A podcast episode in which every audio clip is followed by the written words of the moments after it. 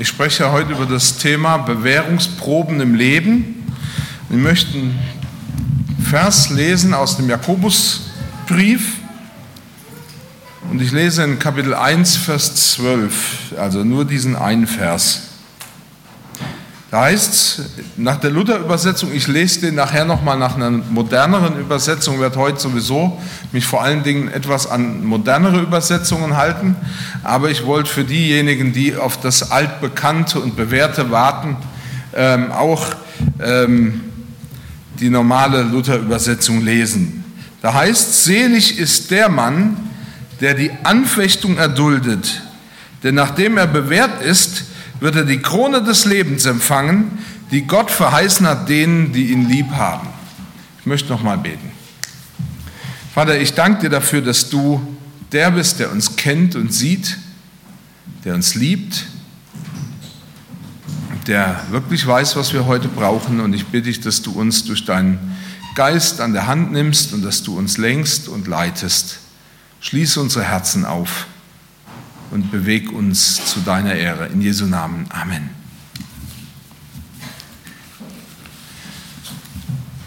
Ich finde das gut, dass wir hier erzählen, was wir mit Gott erleben, was wir erfahren. Und ich äh, habe letzte Woche auch noch was erlebt. Ähm, ja, was ich mit dem habe ich auch nicht gerechnet oder dazu habe ich, das habe ich auch nie erbeten von Gott. Irgendwann kam ein Freund von mir, und sagt, du, ich hab, äh, will dir ein Motorrad schenken. Ich bin früher Motorrad gefahren, ich bin gerne Motorrad gefahren, irgendwann habe ich aufgehört und ähm, jetzt hat er mir ein Motorrad geschenkt und zwar kein kleines, sondern ein amtliches Motorrad, also eins, worauf ich auch sitzen kann. ähm, und wir können ja denken, dass das vielleicht im Glauben immer so ist, dass wenn wir beten, dann hört Gott und dann wird es, dann kriegt man ein Motorrad geschenkt, man denkt nicht an die Freunde, aber die Freunde rufen an. Ich weiß, dass manche von euch vielleicht auch da sitzen und sagen, ja, ich wäre froh, wenn ich sowas auch mal erleben würde. Wenn mir sowas auch mal passieren würde. Ich habe sowas noch nie erlebt. Und das kann vielleicht den einen oder anderen echt auch in Probleme bringen, weil er sagt, ja, alle erleben immer so tolle Sachen, aber mit dem Glauben, äh, was ist denn bei mir? Ich habe mit versucht und auch mit Bedacht dieses Thema gewählt, Bewährungsproben im Leben, weil es mir eben auch daran gelegen ist, mit euch die Dinge zu besprechen, die euch im Leben, im Alltag, im Glauben weiterbringen. Und so ist es eben auch mit den Bewährungsproben in unserem Leben. Martin Luther hat mal gesagt, meine Versuchungen, also die Dinge, die ich überhaupt nicht leiden konnte in meinem Leben, das waren die reife Prüfungen meines Lebens. Oder eben in der moderneren Übersetzung, wie das, äh, e, was ich eben gelesen habe, Jakobus 1, Vers 12, freuen darf sich, wer auf die Probe gestellt wird und sie besteht. Denn Gott wird ihm den Siegeskranz geben, das ewige Leben, das er allen versprochen hat, die ihn lieben. Wie gesagt, wir alle kennen diese Zeiten in unserem Leben, in denen wir herausgefordert sind, das Richtige zu tun. Das können Situationen sein, in denen wir leiden, vielleicht sogar krank sind oder eben sogar im Streit liegen. Situationen, wo wir in der Gefahr stehen, unehrlich oder vielleicht sogar überheblich zu werden. Ich glaube, dass solche Situationen Bewährungsproben in einem Leben, in einem jeden Leben von uns sind. Und warum sind das Bewährungsproben? Weil jede dieser Situationen uns die Gelegenheit gibt, richtig zu handeln. Und es ist wichtig, dass wir uns dessen bewusst werden. Denn auf dem Weg zu geistlicher Reife, also zum Wachstum im Glauben, zum Festwerden der Beziehung zwischen Gott und mir, wird jede Situation, in der ich mich bewähren muss, ja, gewissermaßen, ja, wenn man das mit einer Treppe oder äh, mit einem äh, festen, sicheren Weg äh, vergleicht, zu einem festen, sicheren Weg und nicht zu einem Stolperstein. Und ich glaube, dass es wichtig ist, dass wir die Möglichkeiten erkennen, dass solche Bewährungsproben nicht nur Gelegenheiten sind, das Falsche zu tun, sondern auch die Möglichkeit, das Richtige zu tun. Solche Situationen stellen uns vor die Wahl und wir können uns entscheiden, richtig zu reagieren, statt falsch oder das Falsche zu tun oder zu sündigen. Gott will, dass du dem Charakter seines Sohnes Jesus Christus mehr und mehr gleichst und dass du diesen Charakter immer mehr ähnlicher wirst und diesen Charakter annimmst. Im Galaterbrief wird uns an einer Stelle ein kurzer Überblick über die Charaktereigenschaften von Jesus Christus gegeben. Und dort heißt es, der Geist Gottes lässt wachs, dagegen wachsen als Frucht eine Fülle von Gutem, nämlich Liebe, Freude und Frieden, Geduld, Freundlichkeit und Güte, Bescheidenheit und Selbstbeherrschung. Und wir sind uns, glaube ich, einig, oder die meisten wenigstens unter uns, dass Jesus diese Eigenschaften vollkommen besessen hat und besitzt.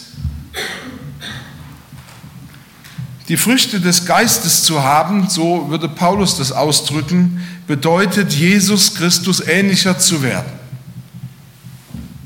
Und solche Früchte wachsen, weil ich die nicht selber produzieren kann, sondern weil, so sagt es die Bibel, der Heilige Geist, die dritte Person der Gottheit, sie in mir hervorbringt. Nun sind diese Früchte natürlich nicht plötzlich und unvermittelt da,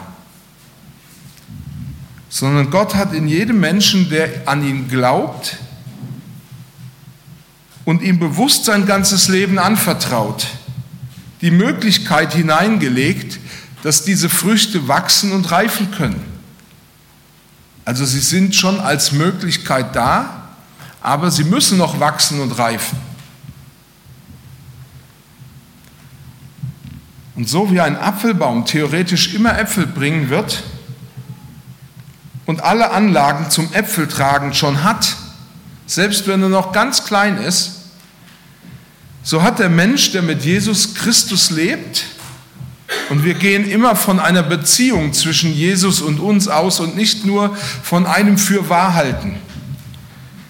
So hat jeder Mensch, der mit Jesus Christus lebt, die Möglichkeit, die guten Früchte durch den Heiligen Geist hervorbringen zu lassen.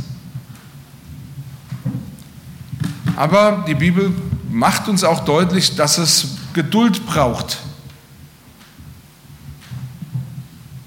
dass es Zeit braucht, damit diese Früchte wachsen und reifen können. Und das möchte ich all denen sagen, die manchmal auf ihr Leben gucken und verzweifelt sagen, ja, aber von dem, was ich da gelesen habe in Galater 5, Vers 22, diesen Früchten des Geistes sehe ich bei mir nichts. Wo ist denn das alles?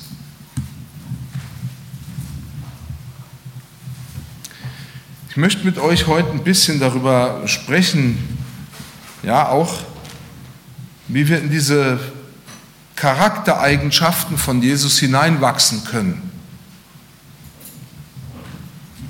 Und ein Anhaltspunkt, den uns die Bibel mitgibt, ist der, diese Früchte wachsen in jeder Situation, in der wir tun, was Gott von uns will.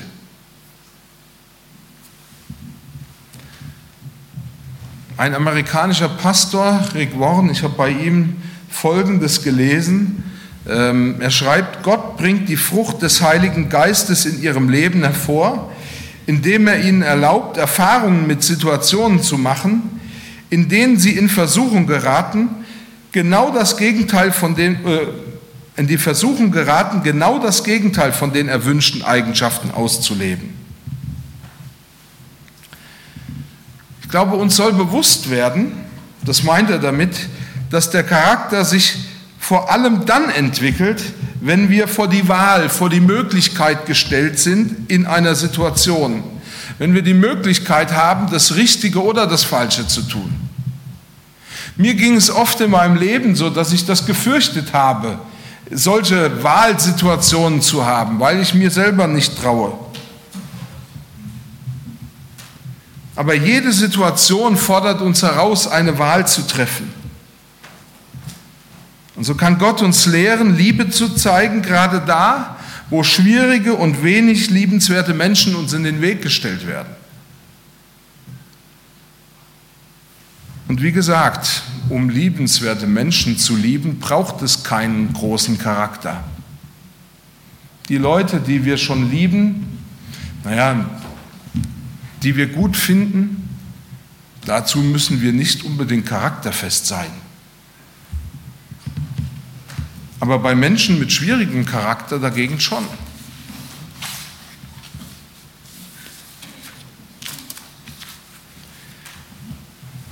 Gott schenkt uns keinen Frieden, indem er die Dinge so laufen lässt, wie wir es gern hätten, sondern, und das habe ich auch in meinem Leben immer wieder festgestellt, sondern dass er uns durchaus auch Zeiten der Verwirrung und des Chaos zulässt. Denn gerade in solchen Situationen lernen wir Frieden, in denen wir uns entscheiden, Gott voll und ganz zu vertrauen. Das habe ich oft erlebt, dass ich innerlich verwirrt war und das Chaos getobt hat und ich erst dann inneren Frieden bekommen habe, wenn ich mich bewusst auf Jesus hingewendet habe und ihm auch gesagt habe, dass ich den Ausgang dieser Sache, auch wenn ich da vielleicht Vorstellungen hatte, wie das ausgehen soll, dass ich ihm das überlasse. Dass ich bereit bin, ihm zu vertrauen, selbst wenn mein Herz voller Angst und Sorgen ist.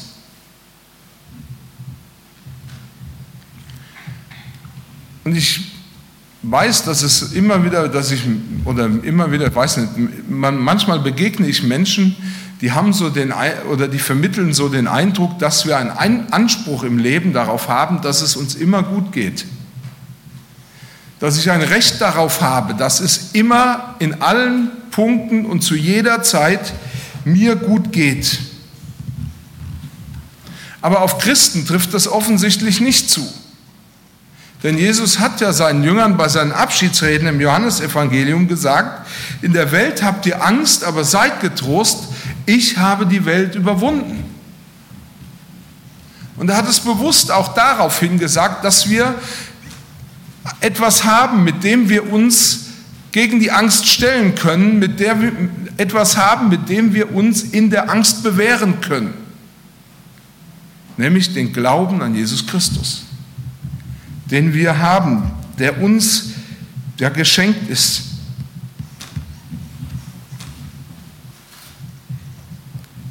Und Geduld, von dem Paulus hier auch sprach im Galaterbrief,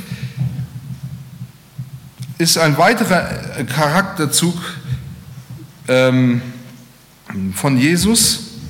Er entwickelt sich gerade in den Situationen, in denen wir allen Mut brauchen, geduldig zu sein zu warten und auszuhalten, obwohl alles in uns innerlich zum Zerreißen gespannt ist und wir vielleicht in der Gefahr stehen, eine Kurzschlussreaktion als nächstes folgen zu lassen, weil wir es einfach nicht mehr aushalten und irgendwann mal gerne Fakten schaffen würden.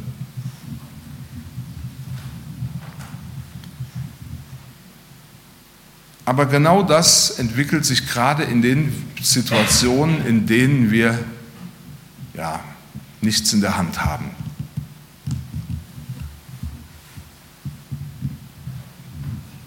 Ich, vielleicht fällt euch das ähnlich auf wie mir. Gott gebraucht das Gegenstück jeder Frucht des Geistes, um uns vor die Wahl zu stellen. Ich möchte noch einmal Rick Warren zitieren. Der schreibt, Sie können nicht für sich in Anspruch nehmen, ein guter Mensch zu sein, wenn Sie nie in der Versuchung standen, sich schlecht zu benehmen.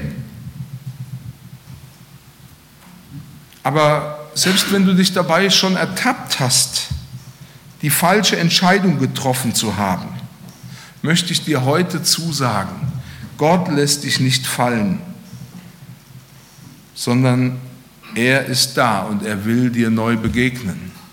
Selbst wenn du vielleicht gerade aus einer Situation herauskommst, wo du sagst, ja, da hätte ich ganz anders handeln sollen. Aber Gott lässt dich nicht fallen.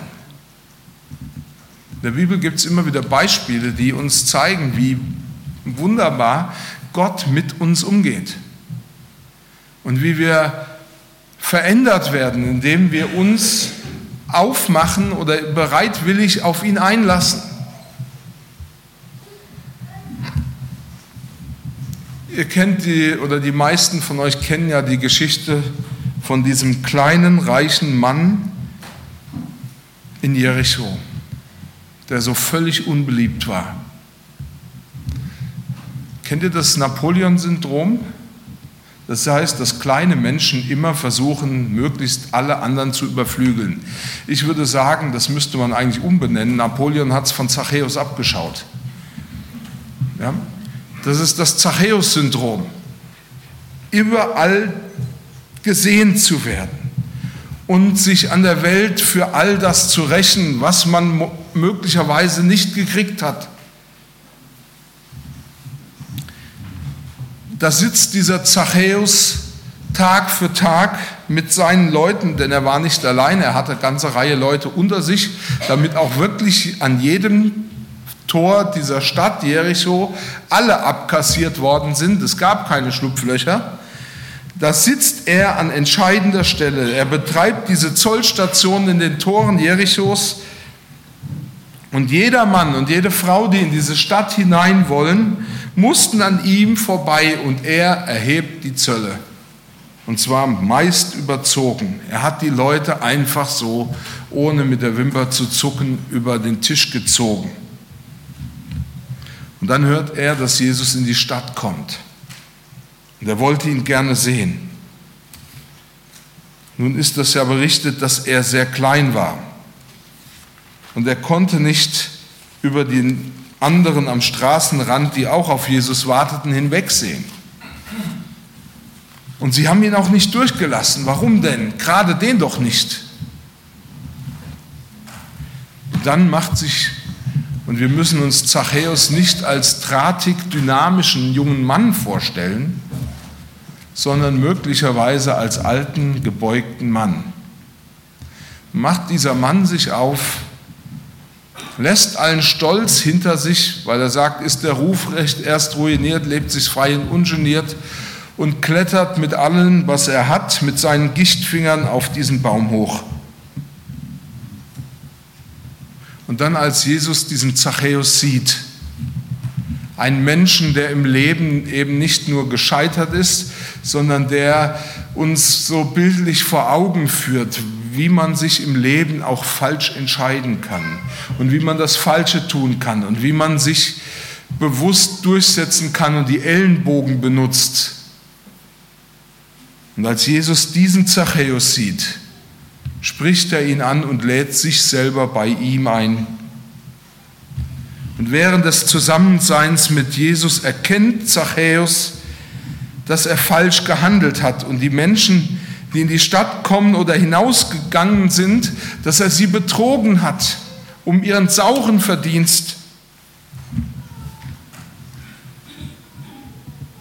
Und das macht es eben mit uns, wo wir daran sehen, dass wenn wir gescheitert sind im Leben, dass wenn wir in die Gemeinschaft mit Jesus zurückkehren, dass wir uns ihm öffnen, dass er uns verändert.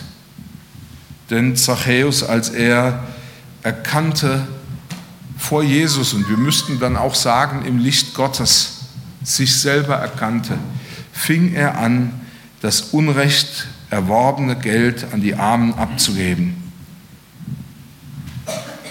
Zachäus hatte sich oft für das Falsche entschieden und ist schuldig geworden. Aber als er es erkannte, konnte er umkehren hin zu Jesus, sich umentscheiden. Bewährungsproben im Leben sind auch dazu da, dass wir uns bewusst werden, Gott ist unendlich gnädig und barmherzig. Wenn wir unsere Fehler erkennen, ist er treu und gerecht. Im ersten Johannesevangelium, Das lese ich ja oft beim Abendmahl, heißt es, wenn wir sagen, uns trifft überhaupt keine Schuld, dann machen wir uns etwas vor und die Wahrheit hat keinen Raum in uns.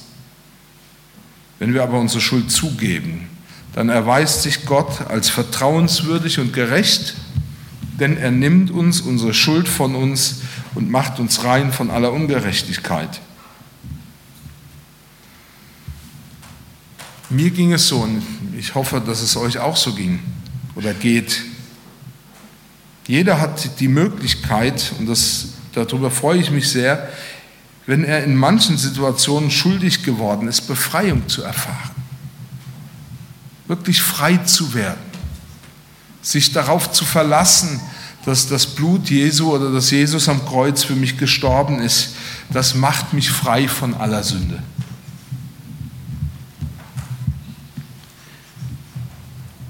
Und ich glaube, es gibt ja eine Menge Situationen, in denen wir nicht die Kraft haben, das Richtige zu tun.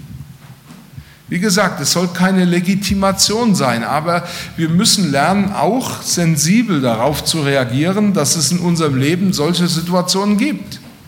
Und die Frage ist, wie wollen wir handeln? Wie werden wir handeln? Bewähren wir uns in ihnen? Und ich weiß, dass es oft zu Situationen kommt, da tun wir das Falsche. Die Bibel kennt ja genug Beispiele. Denken wir an Petrus beim letzten Abendmahl, wo er noch so laut herausposaunt hat, ich bin bereit, Jesus sogar in den Tod zu folgen. Ich werde immer treu zu ihm stehen. Und als er, nachdem Jesus verhaftet worden ist, in das Anwesen des hohen Priesters hineingeht und sich da hineinwagt in die Höhle des Löwen und angesprochen wird, ob er auch einer dieser Jünger Jesu sei, sagt er einfach nein. Und er sagt es nicht nur einmal, sondern gleich dreimal insgesamt. Und Jesus hat trotzdem mit Petrus über diese Sache gesprochen nach seiner Auferstehung. Und als Petrus Jesus bekannte, dass er ihn trotzdem liebte und dass er trotzdem sein dass er trotzdem an ihn glaubt und dass er trotzdem ihn liebt, da hat Jesus ihm seine Schuld vergeben. Er hat ihn angenommen.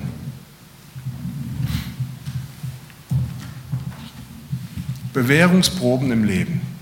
Ich wollte euch jetzt noch so drei Tipps mitgeben, wie wir vielleicht in nächster Zeit in Bewährungsproben besser durchkommen, wie wir da bestehen können. Der erste Tipp, lass dich nicht einschüchtern. Lass dich nicht einschüchtern.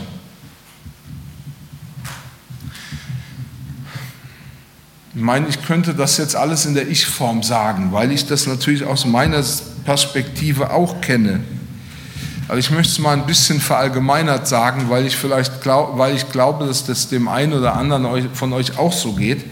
Viele Christen werden von solchen Bewährungssituationen geängstigt und entmutigt. Vielleicht kennst du das ja auch, da fühlt man sich schuldig, weil du nicht über der Situation stehst. Weil man manchmal den Eindruck hat, nicht ich habe das im Griff, sondern ich bin irgendwie, ja, ich stehe da drin und habe das nicht im Griff. Vielleicht fühlst du dich schon allein deshalb beschämt, weil du überhaupt in solch eine Situation gekommen bist, in der du auf die Probe gestellt wirst. Aber bei genauem Hinsehen wirst du entdecken, das kommt daher, dass wir oft ein falsches Verständnis geistlicher Reife haben. Was es bedeutet, im Leben und im Glauben reif zu werden.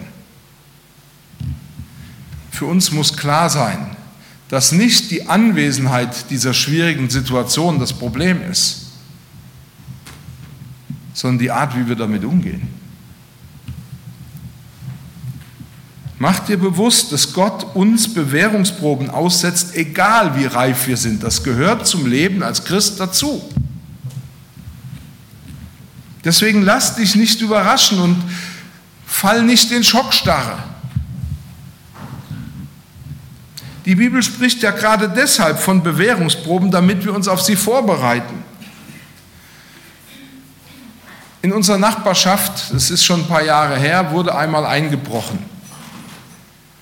Und ich bin immer mittags auch zum Essen heimgefahren, so dass ich zu gewissen Zeiten auch auf der Straße war und man war ja da und die Nachbarn nebendran. Aber meint ihr, wir hätten das mitgekriegt?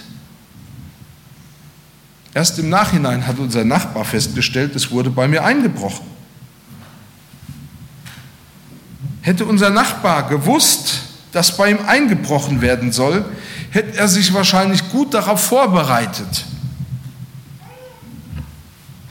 Aber wisst ihr, es ist überhaupt nicht notwendig zu wissen, wann der Dieb kommt, damit ich mich dann darauf vorbereite, sondern es geht darum, sich so vorzubereiten, dass der Dieb, egal zu welcher Zeit, keine Chance hat einzubrechen, egal wann er kommt. Paulus schrieb den Korinthern, die Proben, auf die euer Glaube bisher gestellt worden ist, sind über das gewöhnliche Maß noch nicht hinausgegangen. Aber Gott ist treu und wird nicht zulassen, dass die Prüfung über die Kraft oder über eure Kraft geht. Wenn er euch auf die Probe stellt, sorgt er auch dafür, dass ihr sie bestehen könnt. Und ich kann euch ehrlich sagen, dass das mir immer wieder Mut macht, wenn ich mir bewusst mache, dass Gott alles dafür tun wird, dass wir diese Bewährungsproben auch bestehen können. Ja, das ist so, wie wenn du eine Gesellenprüfung oder eine Führerscheinprüfung machst und du weißt auf jeden Fall, ich werde das bestehen. Weil es eben letzten Endes Gott daran gelegen ist, dir zu helfen. Gott will, dass du diese Proben auch bestehst. Deshalb offenbart er, dass es solche Proben geben wird und du dich darauf vorbereiten kannst. Und Gott hat uns in der Person von unserem Herrn Jesus Christus ein Beispiel gegeben, wie wir mit solchen Bewährungsproben umgehen können. So schreibt der Hebräerbriefschreiber über Jesus, er wurde ja genau wie wir auf die Probe gestellt. Also es galt für ihn, es gilt auch für uns. Aber er blieb gehorsam, er blieb ohne Sünde. Ich möchte einen zweiten Tipp geben, wie ihr in Bewährungsproben oder in solchen Situationen bestehen könnt. Und das ist vielleicht auf der einen Seite das Banalste, was wir tun können. Und auf der anderen Seite finde ich das merkwürdig, dass es so vielen so Leuten so schwer fällt. Bitte Gott um Hilfe. Das ist das Zweite. Bitte Gott um Hilfe. Gott will ja, dass wir gerade in all den Bewährungsproben zu ihm kommen und ihn um Hilfe bitten. Schon in den Psalmen wir haben das in der Jungschar damals gelernt, als die Telefonnummer Gottes ähm, haben wir gelernt, rufe mich an in der Not, so will ich dich erretten und du sollst mich preisen. Oder etwas moderner ausgedrückt, bist du in Not, so rufe mich zu Hilfe. Ich werde dir helfen und du wirst mich preisen. Im Grund will ja jede Bewährungsprobe, in die Gott uns hinein oder die Gott auf uns zukommen lässt, das erreichen, dass wir anfangen, ihn um Hilfe zu bitten. Und dass wir anfangen, ihm zu vertrauen, dass er auch wirklich hilft. Auch hier ein biblisches Beispiel. Als Paulus und Silas, das waren zwei Männer, die in der Frühgeschichte des Christentums eine wichtige Rolle gespielt haben und Mission betrieben haben, in die Stadt Philippi kamen, wurden sie unrechtmäßig ins Gefängnis gesteckt. Man hat sie öffentlich ausgepeitscht, man hat sie geschlagen, man hat sie wirklich fertig gemacht und dann in den tiefsten Kerker gesetzt. Es gab damals einen, einen Kerkermeister, der war wirklich von seiner Pflicht überzeugt und er tat alles, um Paulus und Silas wirklich das Leben noch schwer zu machen. Deswegen wurden sie in den untersten Kerker geschickt. Und dann haben die beiden gebetet. Und Gott erhörte sie und hat sie auf wunderbare Weise aus dem Gefängnis befreit. Interessanterweise ist nicht das Gefängnis eingestürzt und eingefallen, sondern Gott hat durch das Gefängnis bewirkt, dass allen Gefangenen die Fesseln abfielen und die Türen des Gefängnisses aufgingen.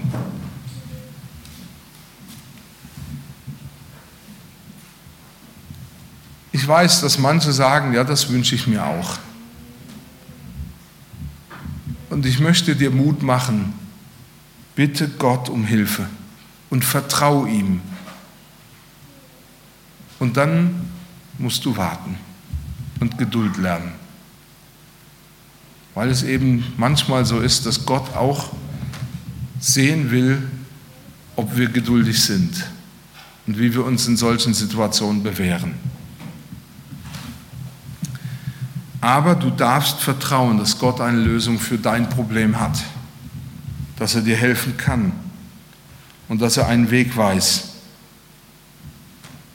Wisst ihr, Gott ist offen für unsere Ängste und Nöte und Probleme und Sorgen. Und das ist etwas, was mich in den letzten Jahren immer so bewegt hat, dass ich entdecke, dass ich hinter jede, jede Situation, wo ich äh, Gott um Hilfe bitte, mir Sicherungen eingebaut habe und gesagt habe, aber Herr, wenn es jetzt nicht passt, dann vielleicht wann anders oder irgendwie. Gott will, dass wir ihm vertrauen. Punkt. Dass wir nicht so viel darum rummachen.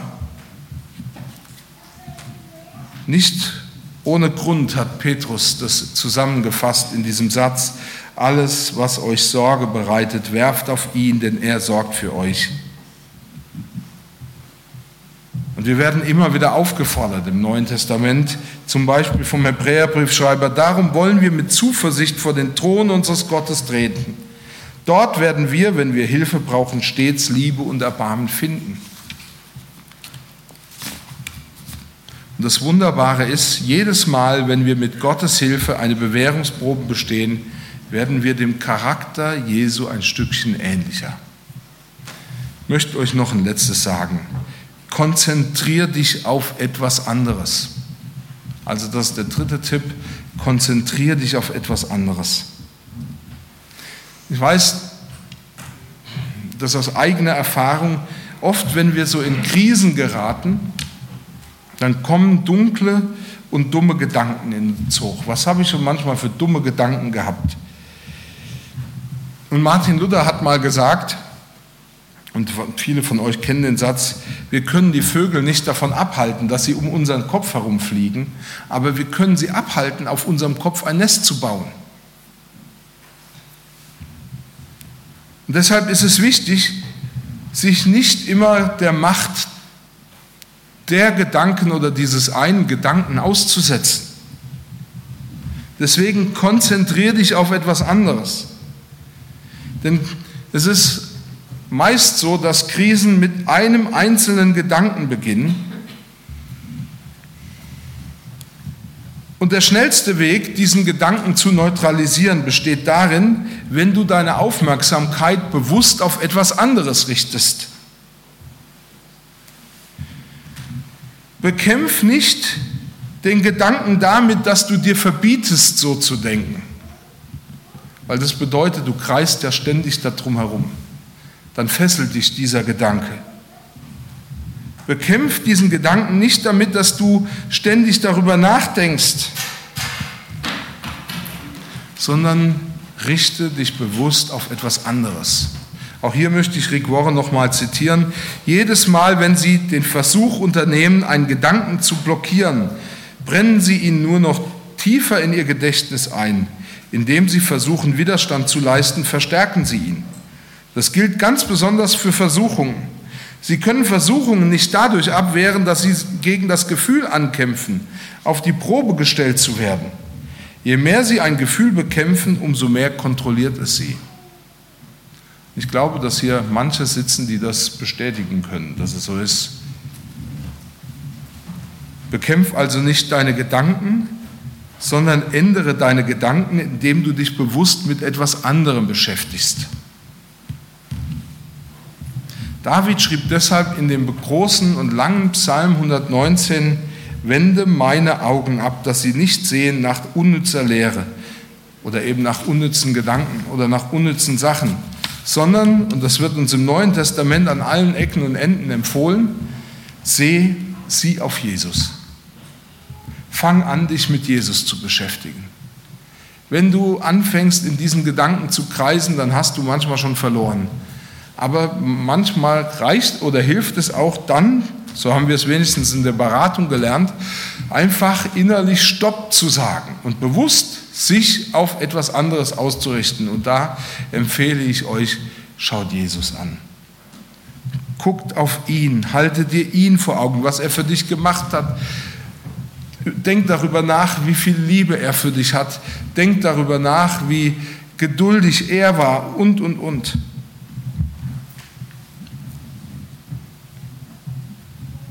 Paulus hat in die Philipper geschrieben, im Übrigen, meine Brüder und Schwestern, richtet eure Gedanken auf das, was schon bei euren Mitmenschen als rechtschaffen, ehrbar und gerecht gilt, was rein, liebenswert und ansprechend ist, auf alles, was Tugend heißt und Lob verdient.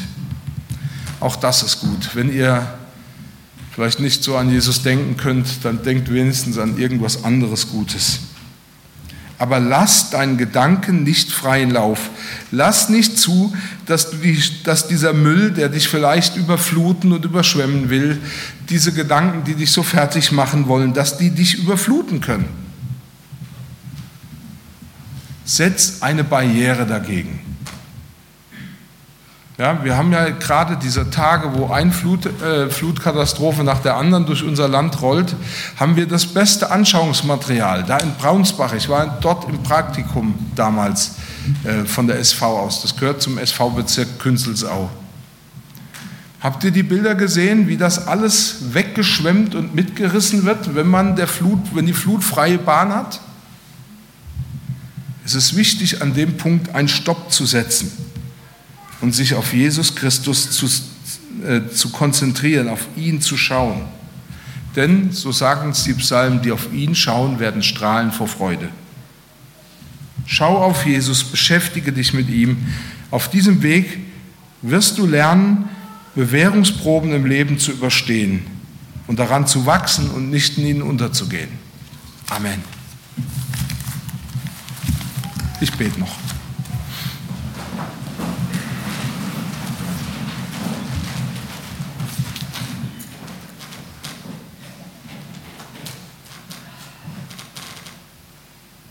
Vater, und du, du weißt, wie wir diese Bewährungsproben manchmal hassen.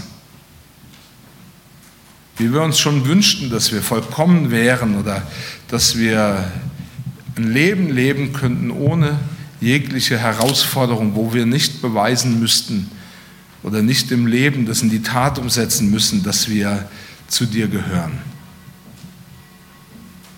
Und du weißt, das macht uns manchmal ganz schön Angst. Aber wir wollen es lernen, immer mehr auf dich zu sehen und darauf zu vertrauen, dass du, der du uns den Glauben geschenkt hast, der du in uns den Glauben geweckt hast, diesen auch bis zum Ziel bringst, weil genau das hast du verheißen. Amen.